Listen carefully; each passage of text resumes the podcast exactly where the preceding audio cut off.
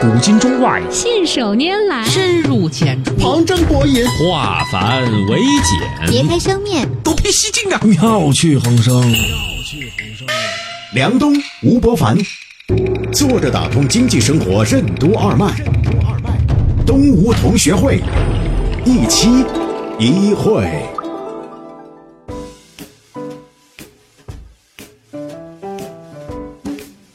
作者打通经济生活任督二脉，大家好，欢迎收听今天的东吴同学会，我是小梁，对面是老吴，老吴你好，大家好。最近呢，我们几期话题都在讨论一个问题啊，就是商人以及是商业的公司在社会扮演了更加重要的角色，甚至某种程度上来说，成为了某些社会现象的主要制造者和某些社会价值观的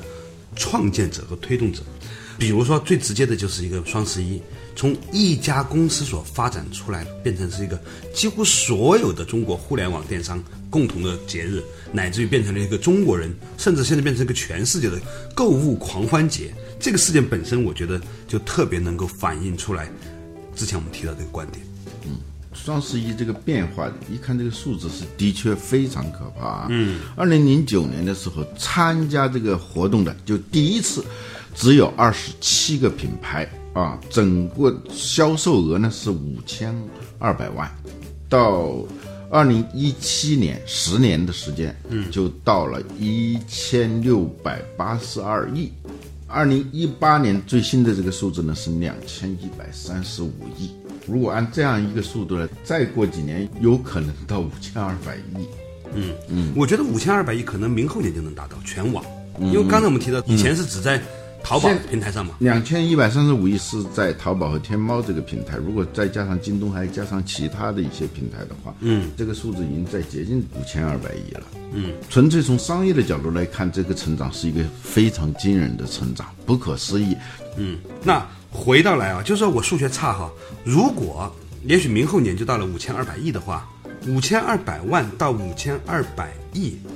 这是多少倍啊？万和亿就是一万倍嘛。对呀、这样看过来，实际上电商呢，它的发展有点超越地心引力那种感觉，啊一万倍是什么概念？真是，嗯，当然，我们看统计数字的时候，一定要同时看它的参考框架。嗯，这并不是说我们的消费一下子就增加一万倍，是网上消费啊。是啊刚开始的时候，毕竟在上头购买东西，尤其是在这个双十一这一天购买东西的人，毕竟还是很少的嘛。呃我们看到的是这种叫爆炸性增长啊。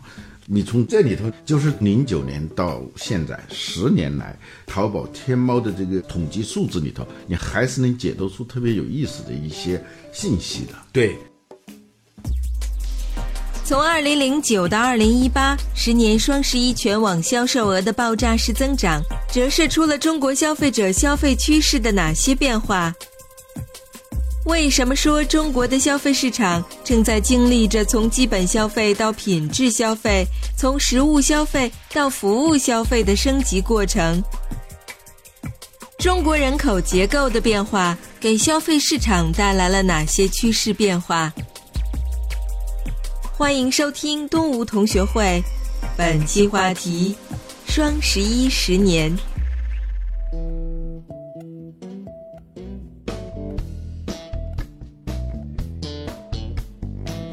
比如说有一个数字挺有意思的，酒类的消费，它讲到了这个红酒的上升啊，远超于白酒和啤酒。当然，我们也不是说红酒多了之后就是导致这个所谓的消费格局的变化，但它哪怕不是一个很精准的数字呢，它也说明中国人在这一个小小的品类里面的消费结构和消费力的升级。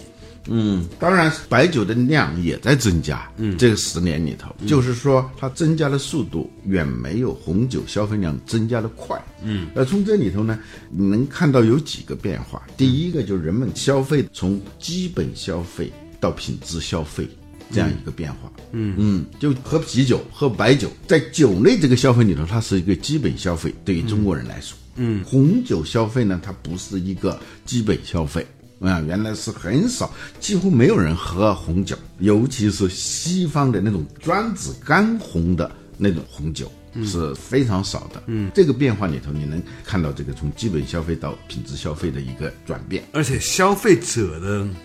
结构也发生了很大的变化。以前你很少看见一个女性喝白酒和啤酒，相对而言，嗯，现在基本上女性喝红酒，甚至有些时候比男性喝的还要多。嗯，而且你可以看到，就消费者的这个变化，从单一的男性消费到女性消费和男性消费共有，还有一个呢就是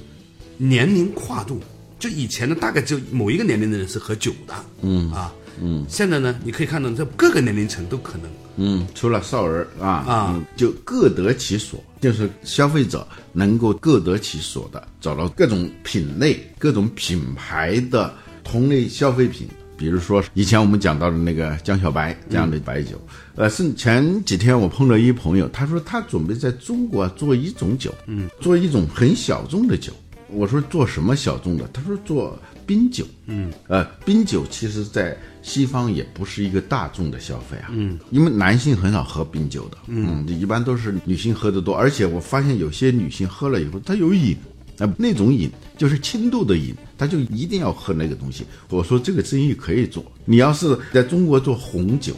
中国的红酒品牌，你肯定短时间你是比不过来自不管是旧世界还是新世界的那些红酒品牌的。那冰酒呢，它正好是刚刚起步啊，这个市场说不定几年以后它也会起来。嗯，这个品质消费啊，确实是我特别有感触的。嗯，前几天我一个朋友送了我一个喝凉白开的那个壶，嗯，非常有设计感，很精致，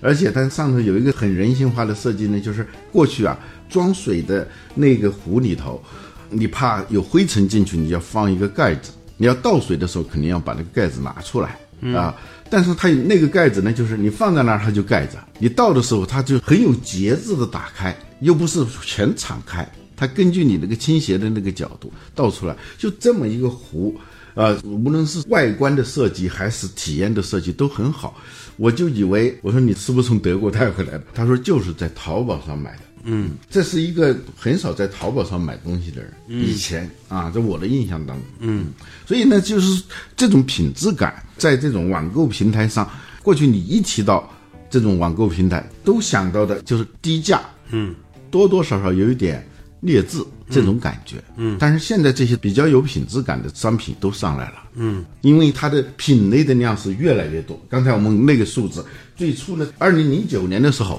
参与这个活动的只有二十七个品牌，而今天呢是十八万个品牌，嗯，所以呢五花八门，让我想起当年一贝开始的时候，说你在那个上头什么都可以出售啊，有人说我想出售灵魂，嗯。啊、那一定是个文艺青年了。嗯，一说出售灵魂，那叫浮士德嘛。嗯，啊，就是把灵魂出售给魔鬼。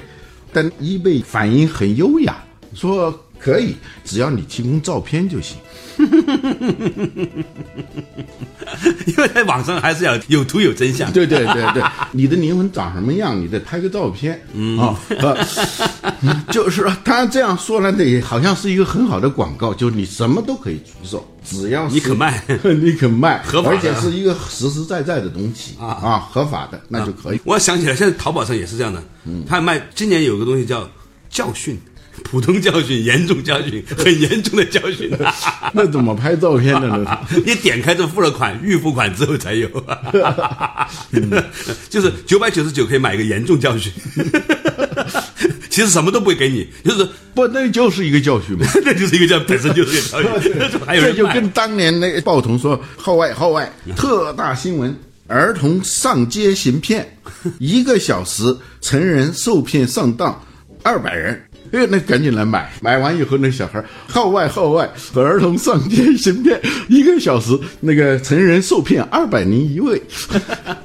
好，那刚才呢，呃，我们提到了说中国的整个的社会消费结构是借由一个被商人所创造出来的消费节日，看到了一个很重要的变化，就是说从基础消费向品质消费转型。另外一个呢，它这个数据显示啊，特别有意思，就是说从实物消费呢到服务消费转型。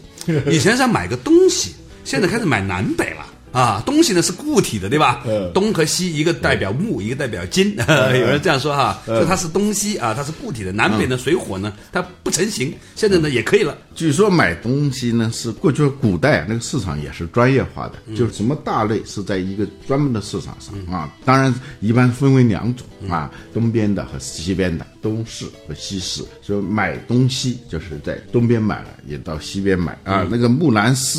里头不有四句话吗？说木兰代父从军，就是去准备吗？东市买骏马，西市买鞍鞯，南市买辔头，北市买长鞭啊。然后说有个将军看见木兰以后说：“你是女扮男装吧？”嗯，那个木兰说：“你怎么知道的？”说男人不会为了买这点东西逛四个集市的。哦， 现在笑话，这当然是个笑话。但是现在如果木兰再要从军的话呀，她可以在网上、嗯买变性手 术， 或者是起码是整形手术吧。啊，服务，也就是说，以前呢从食物的消费啊，现在到服务的消费。对，哎，这个才是真正的重点。这是一个很大的变化。有一个朋友请教我一个问题，说他有一个朋友特别有意思，比如说买相机，他能花几十万，就各种各样的镜头那些装备都是无底洞嘛。嗯，呃，买车也买的挺贵的，嗯但是他出去旅游永远坐经济舱。嗯啊、然后呢就是吃饭，不管他自己吃还是请别人吃，都是尽可能的走实惠路线。他说这是一个什么心理？嗯，我说我的答案是，他还习惯于买食物，还没有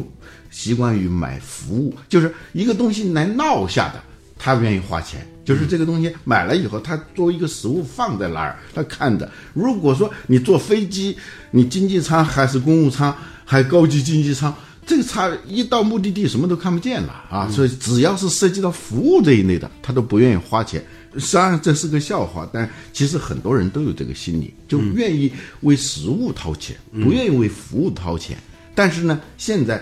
我们已经能看到这个变化了，就是人们愿意花更多的钱去购买服务，购买那种享受完以后就什么都看不见的。但是他就是要享受那个过程，服务和产品的差别就是生产过程和消费过程分离，就是说产品嘛，嗯，生产过程和消费过程同时发生，那叫服务。哎，现在人们就越来越愿意花更多的钱去购买服务，嗯，这个本质上来说呢，其实就很符合体验经济这个定义。所谓的体验经济，就是为一段美好的时光买单的过程。嗯，好，稍事休息一下，马上继续回来。坐着打通经济生活，任督二脉，东吴同学会。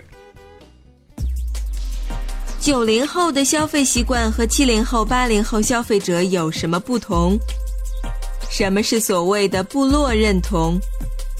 前域文化和后域文化的区别是什么？为什么说中国消费者的消费认知正在经历一次整体跃迁？欢迎继续收听东吴同学会，本期话题：双十一十年。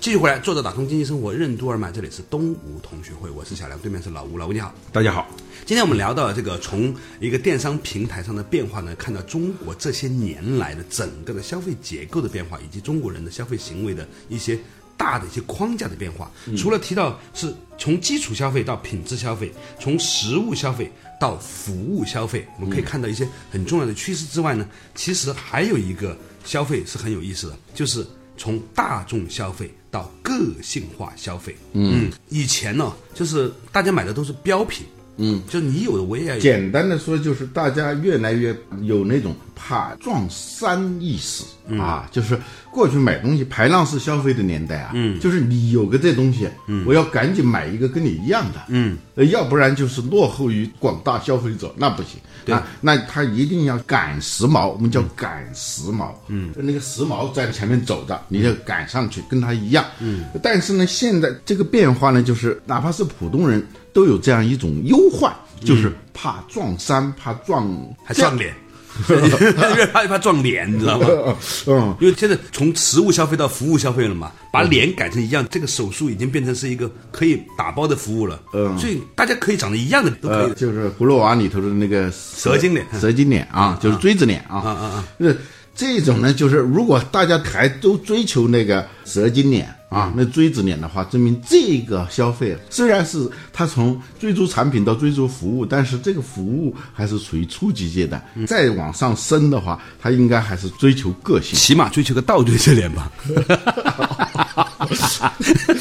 稍有不同是吧？那他讲到了这个大众消费和个性消费的中间有一个很重要的一个变化是跟人口结构有关。嗯，根据全国第六次人口普查的数据啊，嗯，一九九零年之后出生的人在全国总人口的比例已经占到百分之二十六点二，吓人吧？九零年呢，我们还在讨论八零后的时候，人家已经在讲九九零零后后今年最大的已经二十八岁了啊，所以老吴人不能不服中年啊， 不能不能不服老吧， 起码不能不服中年了，是吧？那九零后的的确确跟我们七零后、八零后出生的人很不一样。嗯，我们还是处在一个匮乏年代，所以呢，这个匮乏的意识一直在延续着。后来有机会去追求个性的时候呢，你还是在匮乏的阴影下，虽然别人有的时候你还是想要有，但是九零后基本上哪怕是比较偏远的地方，他没有大致这来种说唯恐落后的这样一种消费心态了。嗯啊、对，至少这种心态不是那么明显。我们对过去消费都有一种唯恐落后，哪怕是我很小的时候，就是哪怕是那个时候还是很贫穷啊，嗯，我就看大人们穿一种叫迪卡的衣服，嗯。刚开始呢是少数的村支书的儿子穿这个东西，到最后就你要是相亲，你要是去走未来丈母娘家，必须你要没有这个装备，没有这个迪卡的衣服，那是不行的。借都要借一件穿的，那是那个年代，它是很自然就会没有什么个性，就是唯恐被潮流所抛弃的那样一种心理在绑架着他。而九零后，尤其是九五后，他是处在一个后短缺经济的一个年代，所以呢，他们内心里头担心落后的这样一种心态啊是比较少的。我记得好多年前，我儿子就跟我说说我们家要买车啊，我觉得应该买比亚迪那电动车。那个时候他在刚上小学还是初中，我说为什么呀？第一环保，嗯，这是他说的；第二支持国产；第三个理由，他说你跟你的那些朋友就不一样了。他们都不开这种车，你开这种车， 到现在你还没有实现这个梦想， 你真是一个不孝子啊， 不孝爹。 领导都说了，叫你买比亚迪电动车，你到现在还没有买，这他不是跟我开玩笑，很认真的啊。我能理解。他是九零后是吧？ 呃，对，嗯，就是九五后嘛，嗯，他们就对个性的这种追求啊，这是可能是在他们的骨子里头的。嗯，这一点来说呢，其实我觉得可以从另外一个角度来看，它时间轮回啊，要求标新立异与他人不一样呢，是一方面。但是呢，随着社交网络的兴起啊，比如到我儿子这一代吧，嗯，我儿子昨天又跟我说了另外一件事情，他就说你必须要装这一款软件，叫我。我说为什么？因为他说全班同学都装了，你不装的话，你没法跟大家玩儿。嗯，这种个性化是一种再部落化，就是整体上看，它是在追求个性的。嗯，但是从很小的局部来看，它是趋同的，对就是部落认同啊，重新部落认同，嗯，对，所以这种再部落化呢，本身就包含着某种个性化啊，它变成一种身份识别和情感暗号啊。你穿的衣服，你穿的鞋，你拿的手机，它本身就是一种潜在的街头暗号。嗯嗯，所以这个并不矛盾，就是个性化和再部落化，这可能是理解。九零后，尤其是九五后的消费行为的一个很重要的一个参照指标。嗯，再次印证一句话：一个人怎么着还是应该有个小孩的，主要是为自己，否则的话你根本不能理解很多东西。这个世界啊，从老年人向新生代介绍新的知识，变成了新生代向老年人传递知识，这样是一个很重要的一个转化。啊、人类就是在工业革命以后，逐渐在发生一个改变。农业时代叫前域文化，嗯，就是不听老人言，吃亏在眼前。它的数据积累获得了智能优势，嗯，但是在物理世界的数据积累的速度是有限的，范围也是有限的。在数字世界，在这个虚拟世界的数据积累日新月异，所以年轻人往往能够成为中老年人的老师，这是很自然的，甚至是儿童成为成人的老师。因为第一，他们对新的信息、新的数据、新的知识的拥抱的程度要大于成年人；第二，跟他们那些电子土著相比，我们这些电子移民，你的视野肯定是狭窄的。所以呢，现在就变成叫后育时代啊，就是后出生的人教前面出生的人的这么一个时代。你看过去把老师叫什么？先生。对，为什么叫先生？就是你先我而生，嗯，那就肯定比我有学问，比我有知识，比我有智慧，嗯、啊，在先生指导下学习的那个叫学生，是吧？现在是后生，嗯，后生可畏。过去在农业社会，老人也会说后生可畏，但多少是带有某种自信的情况下的一种包容的说法。但今天它变成一个实实在在的一个事实，嗯，就是。后生对先生进行再教育，所以呢，他对于中老年呢，他就有了一种新的话语权。我们以前认为呢，他还值得探讨，现在看过来呢，他已经变成了是一种，就像你说的，是一个实实在在的一个现象，它的背后意味着消费逻辑的这个前排和后排的趋势的不一样。突然有一天，你发现前排变后排，后排变前排了，嗯，这件事情很重要。嗯，就是自从有了网络，我发现啊，就是。以前我喝茶，我有很多茶具，但是有一种茶具我是没有的，嗯，是很偶然的，别人送了我一个，而他送的这个东西呢，他是在网上买的，是一个什么茶具呢？就是旅行的时候的茶具，嗯，就是我这是有痛点的，我有时候就是因为喝茶成习惯以后，就带上那个茶叶，出差的时候，你发现就非常费劲。就尤其是红茶，应该是迅速的泡完以后你就倒出来，茶和茶水要分离的。但是他那个宾馆里头就没有这种设备，嗯，那非常费劲。然后我就两个杯子，一个杯子泡茶，泡完以后赶紧倒到另外一个空杯子里头。这时候有很多的茶叶就已经倒过去了，还在里头泡着，嗯，而且不小心呢你会漏好多的水，那个非常尴尬，甚至会被烫着等等。这个痛点一下子很高级，那个旅行茶具。就是他能够把这几个泡茶的公道杯和杯子，它包装的非常紧凑，一点不占你的行李箱。嗯，这个我觉得对我来说就是一种升级。嗯嗯，这个呢，就是我心想，那这以前不会有的，那、嗯、以前怎么会有这种场景呢？那一定是年轻人想出来的。嗯，说回来这件事情哈、嗯，那我们可以看到呢，在过去的这些年呢，出现了很多的逆袭。嗯，它有几个嘛，就是从基础消费到品质消费，从食物消费到服务消费，从大众消费到个性消费，还有一个从本地化消费到国际化消费，嗯、就是现在这些年购买国外的这个产品的，嗯，跨境的这种购买的越来越多。嗯，全球购各种代购变得越来越普遍啊！作为一个中国消费者呢，可以在这一天里面呢，买到越来越多来自于世界各地的产品。这其实也引发了将来我们会谈论一个话题，就是供应链和生产关系的话题，这是下一期来探讨的。但是呢，从刚才我们梳理的这几个角度来看，我们看到了一种有意思的变化。这个变化就是消费者正在产生一种跃迁，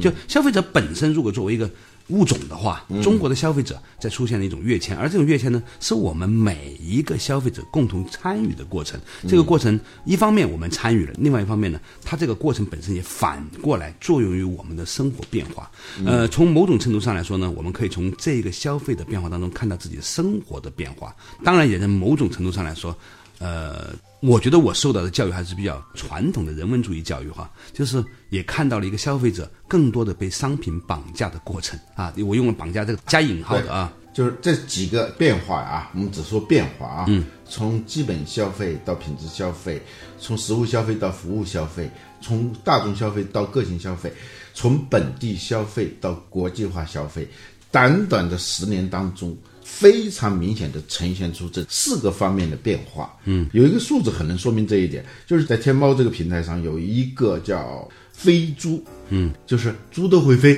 嗯，飞猪，呃，它是一出售什么呢？它出售的第一，它不是基本消费，它不是柴米油盐酱醋茶当中的任何一种，嗯，它是旅游消费，所以它是一个服务，嗯，而且是超越了基本的需求，它是出售提前一年预定旅行服务的，尤其这里头有大量的还是到国外的那种旅行，嗯，它的变化呢，从二零一六年的。成交额是二零一四年的成交额的四倍，所以你从这个事情上，你都能看到这四个升级或者叫四个变化。嗯嗯，还有，我看到一个数字还挺欣慰的，就是二零一七年比二零零九年啊，中国的消费的总额增加了一点九二倍，也就是说接近于两倍。而二零零九年我们中国经济外贸的依存度是百分之四十三，嗯，而在二零一七年已经下降到了百分之三十四，嗯，这是一个可喜的下降，你知道吗？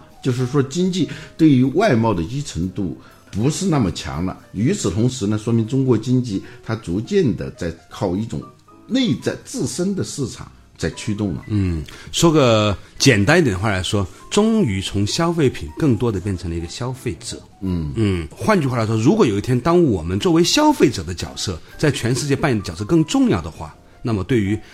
我们的货币在全世界的价值就变得越来越大了，因为最终你要用人民币来结算你的购买呀、啊。嗯，当你的消费成为这个世界上不可或缺的一环的时候，别人的生产对我们的消费就有强大的依赖了。这件事情实际上是中国走向更健康的一个很重要的一个指标。好了，感谢大家收听今天的东吴同学会，我们下一期继续这个话题，和大家深入探讨不仅仅在消费层面上发生了变化，同时在消费以外的供应链上，整个的生产环境上也倒逼了整个的生产的改革。好了，下一期我们继续坐着打通经济生活任督二脉，东吴同学会。